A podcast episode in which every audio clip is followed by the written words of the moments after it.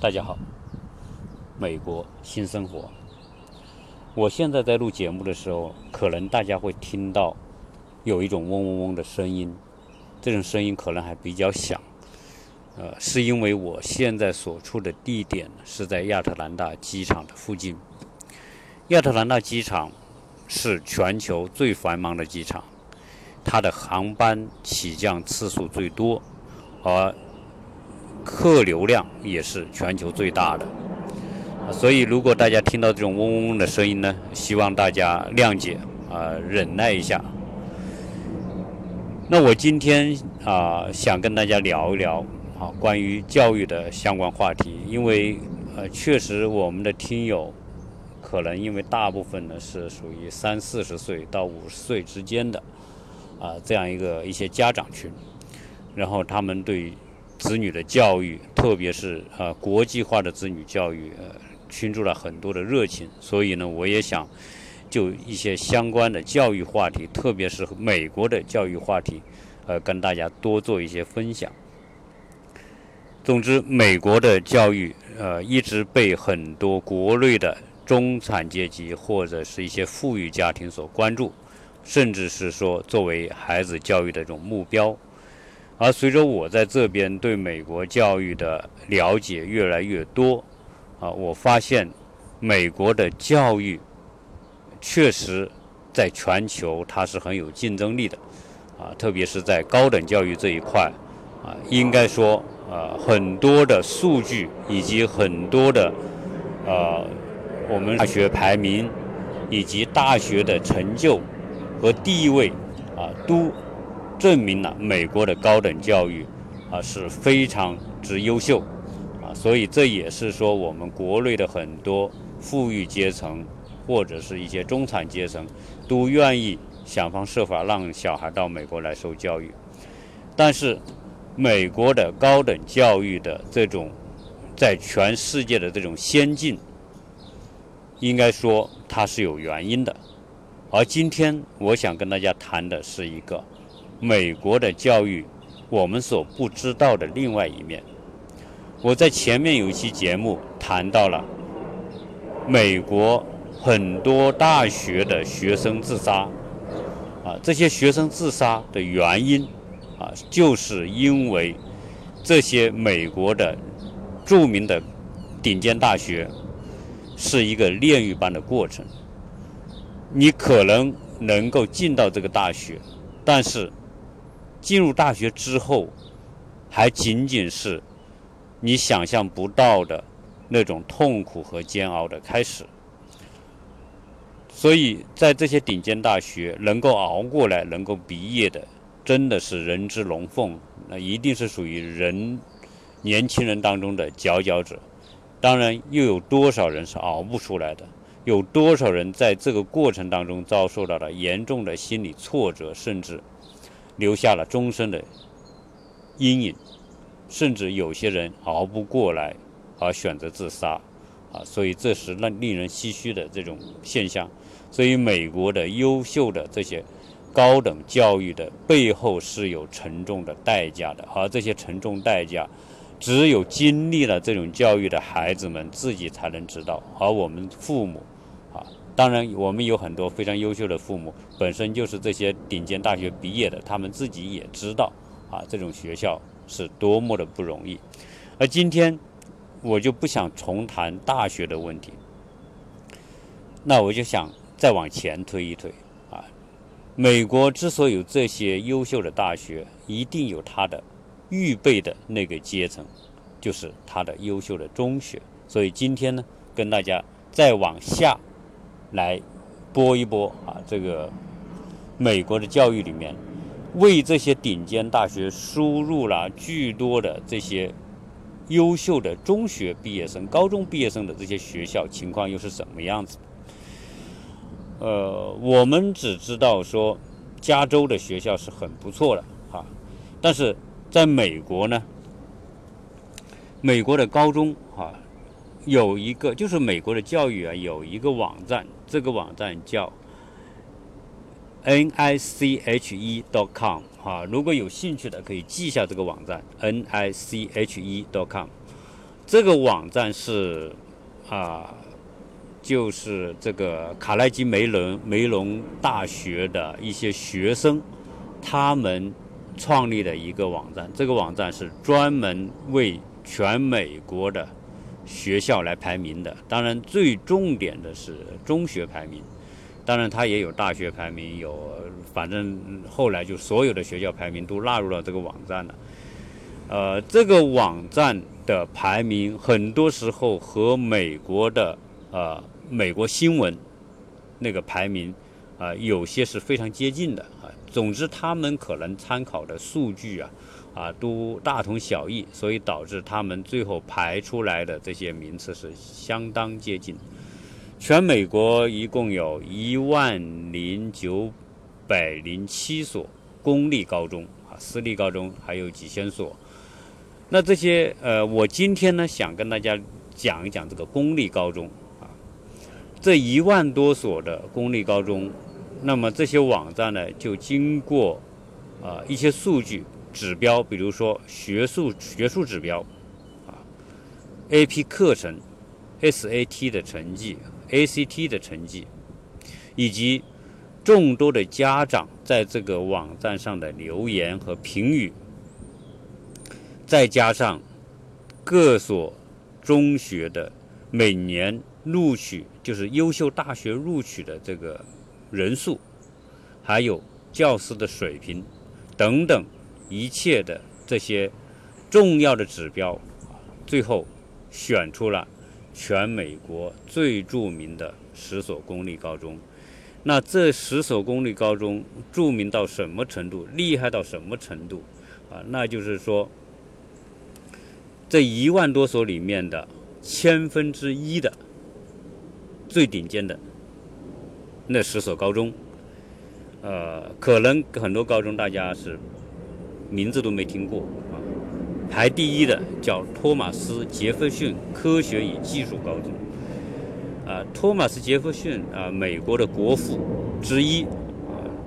他也曾经啊担任过美国的总统，所以他排第一，他的 SAT 的成绩是两千两百分到两千两百八十分。而在这个高中的学生，百分之六十八点九都选了大学预科的课程，而且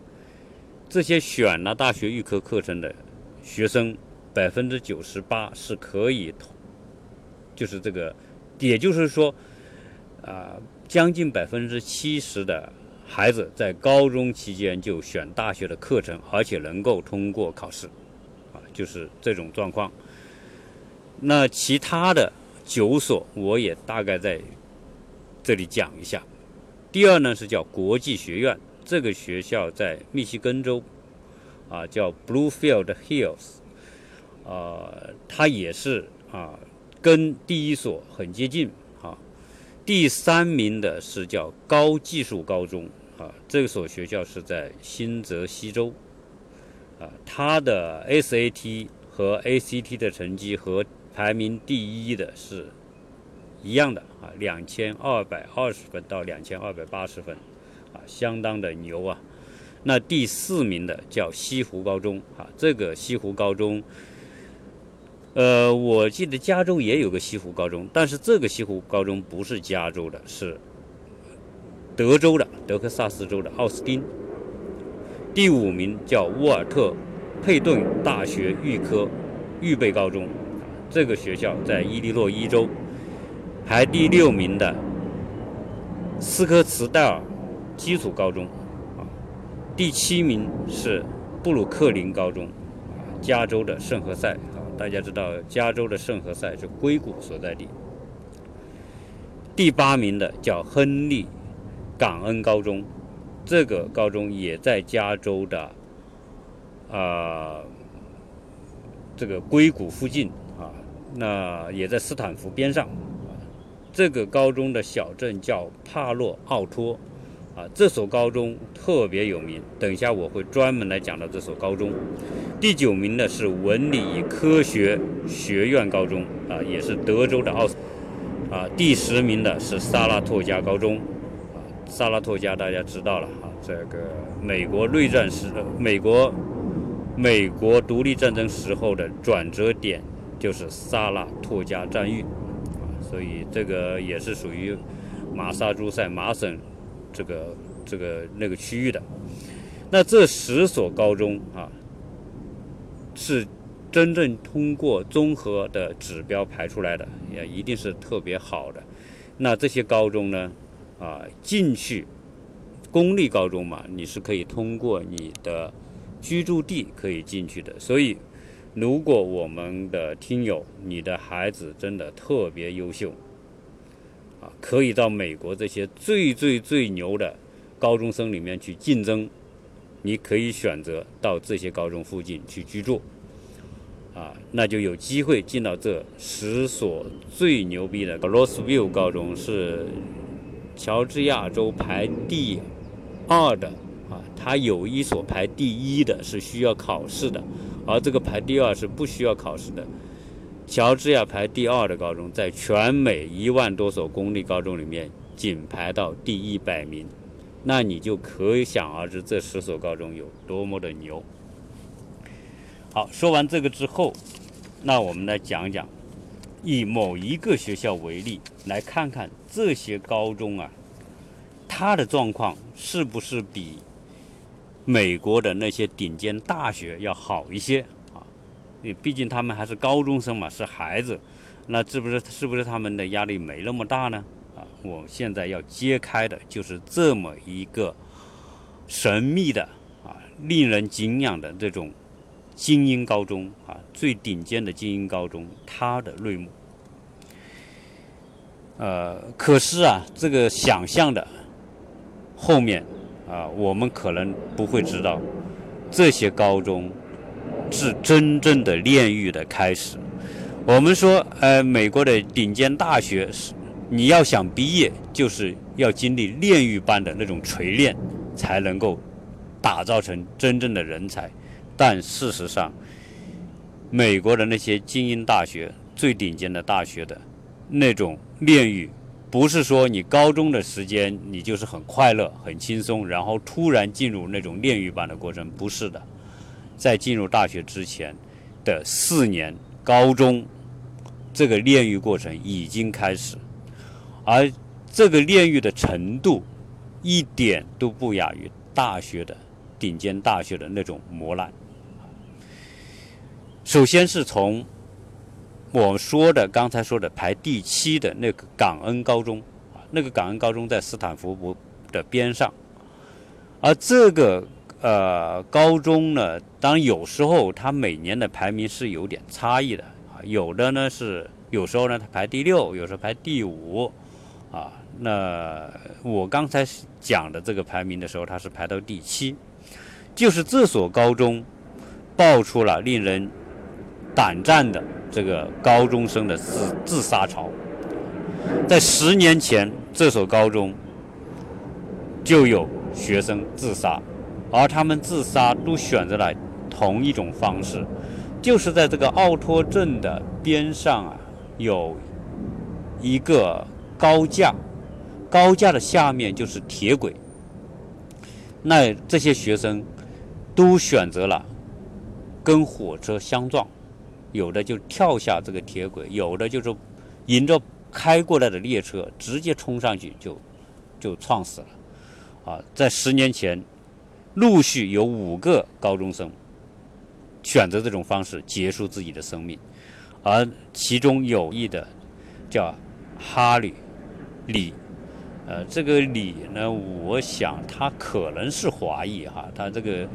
呃也可能是啊香港。那边来的有可能，啊，那这个这个事情当时有十年前啊，已经闹得很大哈，它导致说这个这个学校啊非常惶恐，以及教育局啊也很惶恐，但是通过一定的这种和做各种预备啊，总之做了很多的工作，后来消停了消停了五年，没有孩子自杀，结果五年之后。又冒出一批自杀的孩子，也是五个，同样是选择在这个铁轨上结束自己的生命。啊，所以这个变成一个魔咒啊啊，弄得说所有这些在这个学校读书的这些家家长都特别紧张。后来有专门的这个社会学的这个研究专家，那对这个感恩中学的学生进行了社会调查，调查的结果吓他们一跳。呃，大家还记得我说这个哈佛大学、耶鲁大学这些常春藤门校的这些大学生，他们调查的结果是。在校的这些大学生有五分之一的人，也就是百分之二十的大学生，在那种煎熬当中、压力之下，曾经有认真的想过自杀的，这种情况，啊，这就是在这种非常抑郁的这种心理之下产生的这种心理反应。但是，哪想到这个高中生，这所顶尖的。公立高中的学生里面，百分之十二的学生有过认真的想过要结束自己的生命，啊，所以这个我先把这个最高的这一面说出来，再来分析为什么在这些高中里面会有如此严重的自杀倾向。那因为这些这些顶尖就是进入顶尖大学的那一个最重要的台阶啊。也就是说，如果你进入这些顶尖的高中，就意味着你进这些顶尖大学就变得容易的多，概率要大很多。因此，就驱动着我们所有的这些家长或者是学生们，努力的要进入这些学校啊，这也产生一种强烈的动力：我要进这些最好的中学。那因为进这些最好的中学，就意味着他有机会进最好的大学，而。这些高中呢，他在适应美国的大学录取方面，他们做的特别好，啊，就说明就是说，你经过这个高中四年的锤炼，你所呈现出来的个人的成绩、个人的能力，比较容易被大学的招生官看上而选中，因此能够录取。那我曾经在很多节目里面讲过，美国的大学录取的标准，好，标准化考试是一项，就是 SAT 和 ACT 的成绩。除了这个，还会看你 AP 课的，在高中里面选择大学预科的课程，也就是说你在高中的阶段你就开始学大学的课程，你选多少门，成绩怎么样，啊，这个也是一个参考标准。还要看你的课外活动。做的怎么样？你是不是参加一一些公益的啊课外的活动？这些课外活动是不是特别的哈？不是一种普通的，是一种特别的，呃，能够打动人的，同时又特别能够坚持持之以恒。所谓持之以恒，就最少你要干上两年、三年或者四年，做同一件事情，来考察你是不是很有坚持力。同时，你还是不是一个社会活动的积极分子？你是不是各种社团的领导人、发起者啊？你是不是那些世界大赛、国家大赛的这些呃，我们说奥数啊、奥呃什么物理竞赛、化学竞赛各种竞赛的得奖者？你是不是体育的特长生？你是不是啊？辩论比赛的优胜者等等，啊，那如果你能够达到这个，你就意味着你能够进这些优秀的顶尖大学，啊，所有这一切，所以后来我在想，我们国内的高考，那不就是一个高考成绩决定了你进什么学校吗？啊，相比之下，我我们聊了这么多美国的大学和高中之后，哦，我们原来会发现，美国的高中和中国的高中比。我们认为中国的高中是很坑人的啊，坑爹、坑父母、坑孩子的啊。但是你现在看看美国的大学录取，那可是比中国的高中的录取对孩子的要求要高得多得多啊，对吧？不光是成绩要好，你还要花很多精力有课外活动，还要社会活动，还要有特长。你想想，一个孩子的潜力。要在多大的程度上去挖掘，那可不比中国的高考要难啊，要全面啊，对一个人的锤炼啊，在高中阶段就已经开始。好，那么由于这种对带有这种功利性嘛，我就要进大学，进好大学的这种功利性啊，所以在高中阶段，这些孩子们就承受着巨大巨大的这种学习压力和竞争压力。在这个感恩中学里面，有一个孩子叫女孩，叫卡洛琳，她呢就讲了她的感受，什么感受呢？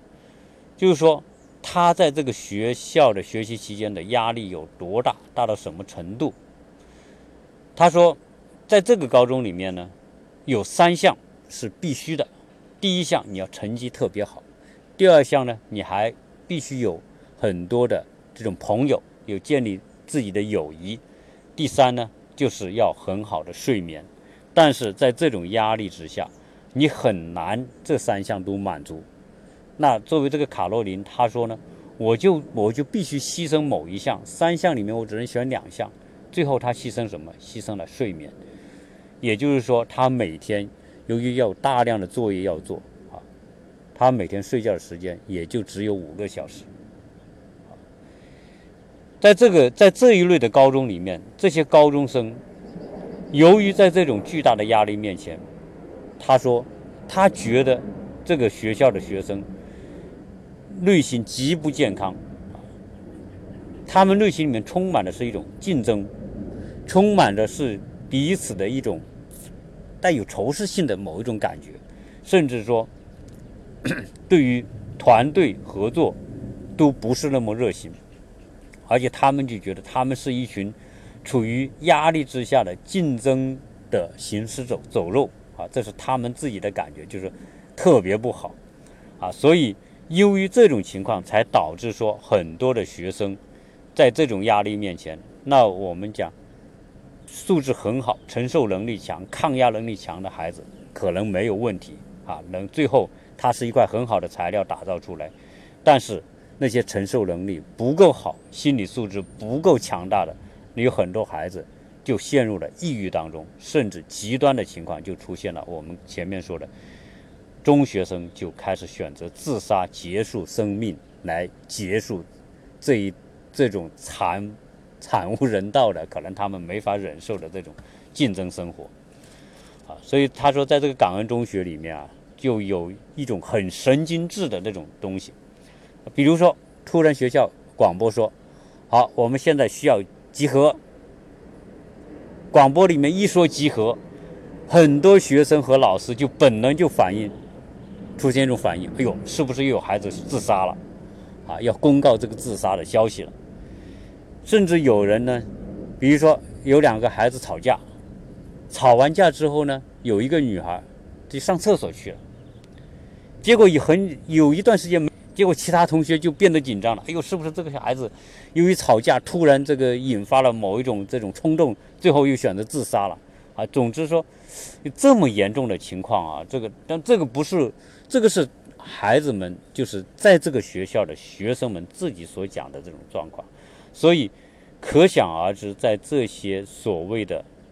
顶尖的公立高中，是一种什么样的竞争环境，是一种什么样的一种状态啊？孩子们所经受的是种什么样的心理的磨练？那讲到这种公立高中今天如此大的压力，哈。啊它是有一个过程。实际上，美国呢，最早啊，我们说的精英啊，要进好大学，先要进好高中。而在美国最早的好高中，无疑都不是都是集中在私立高中。其中有一个电影，如果大家有兴趣可以看一看啊。我我看过这个电影，叫《死亡诗社》。这个《死亡诗社》讲的故事就是五十年代的。美国上流社会的孩子们所就读的高中是私立高中。那个时候，那私立高中是进入名牌大学的最可靠的保证。也就是说，你能够进入这些上流社会的私立高中，就意味着你有。相当相当大的机会进入那些像哈佛啊、常春藤这一类的名校，啊，那个时候的五十年代，你进入这些著名的私立高中，大概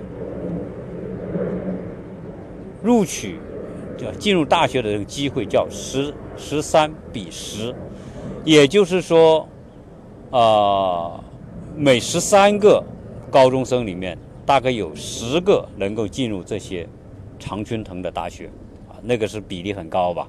啊。那那个时候的私立高中，为了让这些富裕的上流社会的子弟啊，能够有机会能成为一种特权进入这种高中，他们设定了很多方法。比如说，你要你你要进我这个高中，首先我要考试，考什么呢？考一些你普通的中产阶级根本不可能学的东西，比如说拉丁文，你考考拉丁文，拉丁文考试通过了进来，那这些。富裕家的这个子弟啊，他们知道要考这些，所以他们就请很多的老师来教拉丁文。因此，中产阶级呢就请不起老师来教这些自己孩子拉丁文。所以，呃，很多高中就通过各种各样的巧立名目的方式，把很多中呃私立高中之外，当然私立高中还有一个硬性的条件，就是你要付得起那个学费。啊，一年几万美元的学费你要付得起，那很多那个时候，很多的中产阶级当然是承受不起这种学费的。你不仅要付这个学费，你进入这个学校之后，每年还有义务要捐钱呢，你要不捐钱也不行的。啊，所以那个年代就是上流社会、有钱有地位的家庭的子弟能够进入那些学校，啊，所以基本上他以这种方式。来让自己的孩子能够世袭成为未来的上流社会的人士。那么时间一久，到了这个二战之后啊，六十五六十年代，这个社会就开始变得开放了嘛，大家对这种社会资源的垄断就变得非常有意见，所以很多人抗议啊，觉得美国不应该成为这么一个社会，应该开放啊，应该不应该以。钱财以地位，啊，来阻止阻止其他的孩子进这些好的这种私立学校，所以曾经呢就改变为说，哎，用成绩作为标准，啊，录不录取大家考试。结果在五六十年代，那些富裕子弟呢，啊，学习是不是那么刻苦的？那么谁变得很厉害呢？就犹太人。所以在那个年代，很多犹太人的孩子。哎，考试很厉害，因此都纷纷可以进入这些私立学校。因此，在当时，犹太人的孩子百分之十五是属于犹太人的这个小孩进入了这些学校。那大家又有意见了。你看，你说以成绩吧，那边的犹太人，那个时候还没华人呢，啊，那华人的比例很少很少，也没有亚裔，也没有印度人，对吧？那犹太人是这个孩子是最能学的。后来说不行不行，你这个学校最后都变成犹太人的天下了，那那我们这些以清教徒为主的为主的白人社会的这些孩子就没优势了，所以后来又改规则，啊，又改了很多次规则，包括说哎不要有体育啊、长相啊啊各种方式吧，啊来来保护这些白人清教徒的这些上流社会的孩子，但是到了七十年代之后，这个美国的。世界美国的形势发生了变化。美国最早开启了科技革命的这种浪潮，七十年代、八十年代啊，又开始我所谓的这种平权运动。那这个美国社会就改革啊，越来越开放。原来被开放，那很多的有色人种啊，很多的女性啊，那个时候是以男性为主，在私立学校，哈，女性开始进入这些学校。啊，我们说的少数以族裔的人也进入这些学校，特别是科技革命开始之后，美国社会的一个巨大的社会结构性变革，就是传统的老式的上流社会的那些资本家、那些医生、律师以及那些富裕阶层的，慢慢的被什么人超过？被这些科技精英超过。那么，由于美国出现大量的这种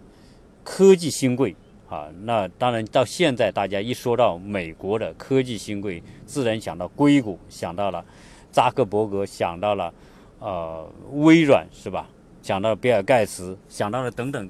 这一系列的这些因为科技创新而成为首富、成为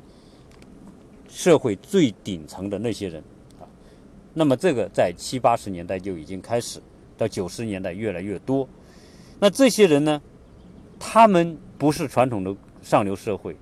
那我他们的影响力越来越大，所以就又呼吁这个学校改革，特别在高中阶段就改革啊，不能再有少数人垄断。那怎么改呢？那就是说重新订立标准，所以美国今天的大学录取的标准是是有不断的是有变革的。那今天又回到什么呢？以成绩啊。以能力、以专长、以领导力这些作为新的考核标准。美国的这些大学的这个录取啊，这个私立学校啊，我们说在四十年代的时候，呃，私立学校的学生进入到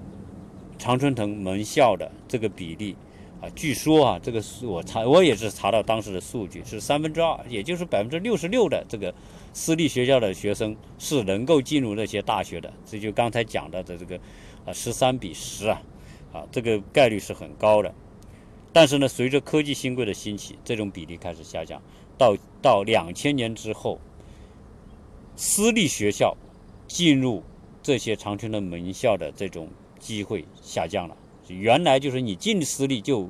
有百分之六十六的机会可能进这些大学，但是两千年之后，私立大学也不再是说啊进入这些顶尖大学的最可靠的通道了。因为什么？因为只有百分之十的私立学校那些顶尖的好的私立学校的学生能进入这些顶尖大学，这个比例就大大的下降了。这种下降导致什么呢？导致说，这种考大学方式的变革，这些特权阶层的特权被淡化了。那你这些特权阶层也再也不能好的私立学校，你就能够有很大的把握进这些好大学。因此，这些特权阶层也陷入了一种焦虑、竞争的焦虑当中。啊，他们的优势没有了。但这也就回过头来。我在那一期节目里面讲到的，美国上大学通过行贿、通过走后门、通过以其他的非法手段、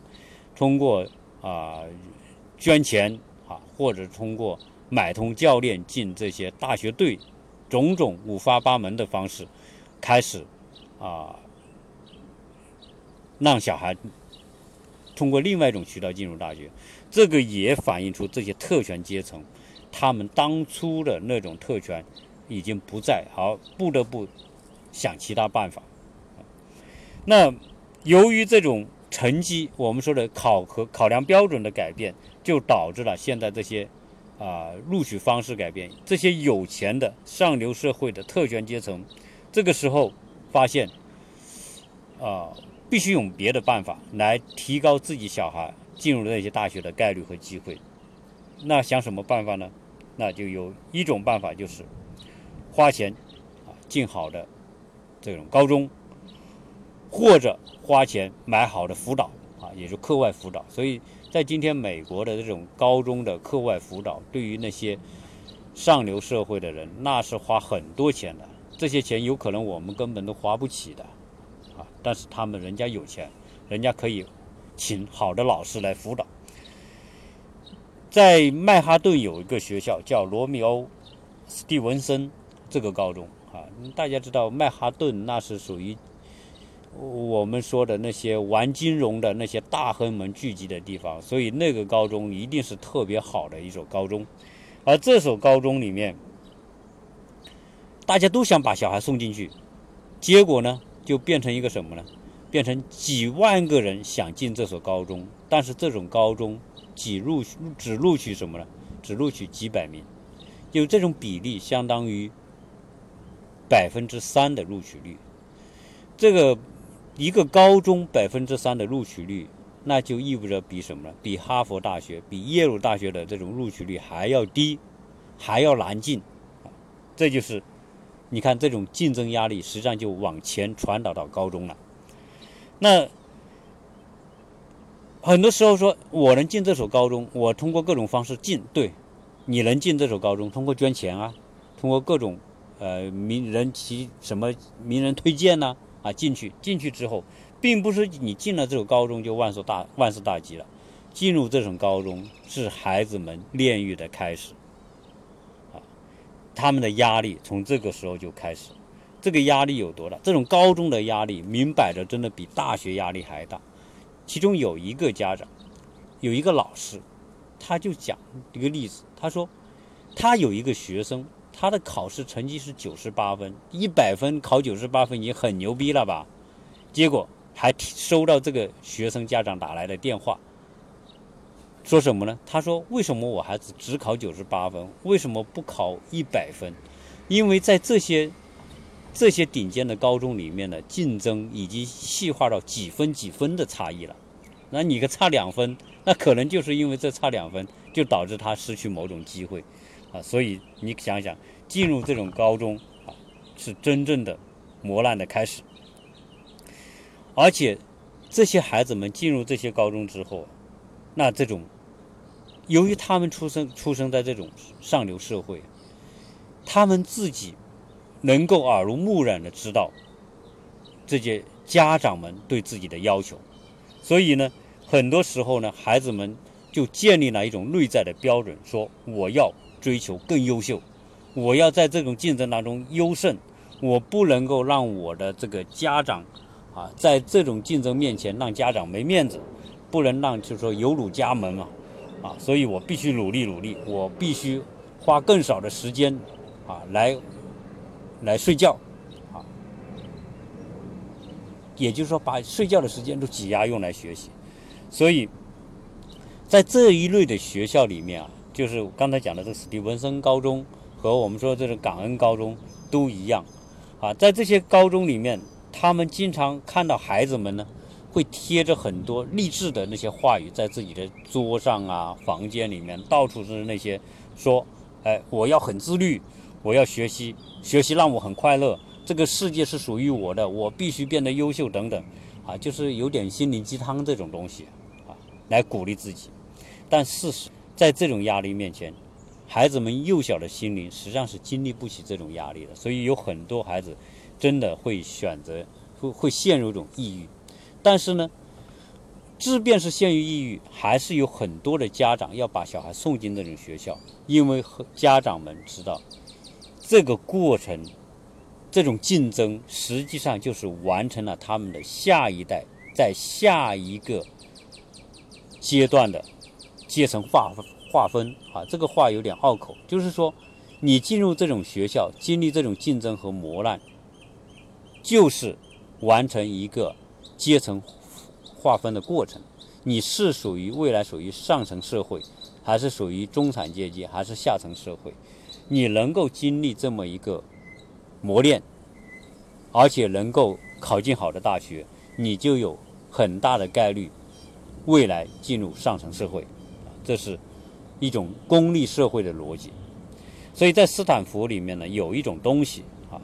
有一个人们有一个说法叫。斯坦福鸭子综合症，啊，在这些高中的孩子里面，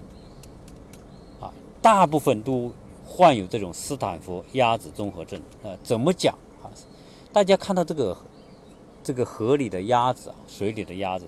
浮在面上嘛，你就看着好像很轻松啊，很快乐啊，呃，感觉很好啊，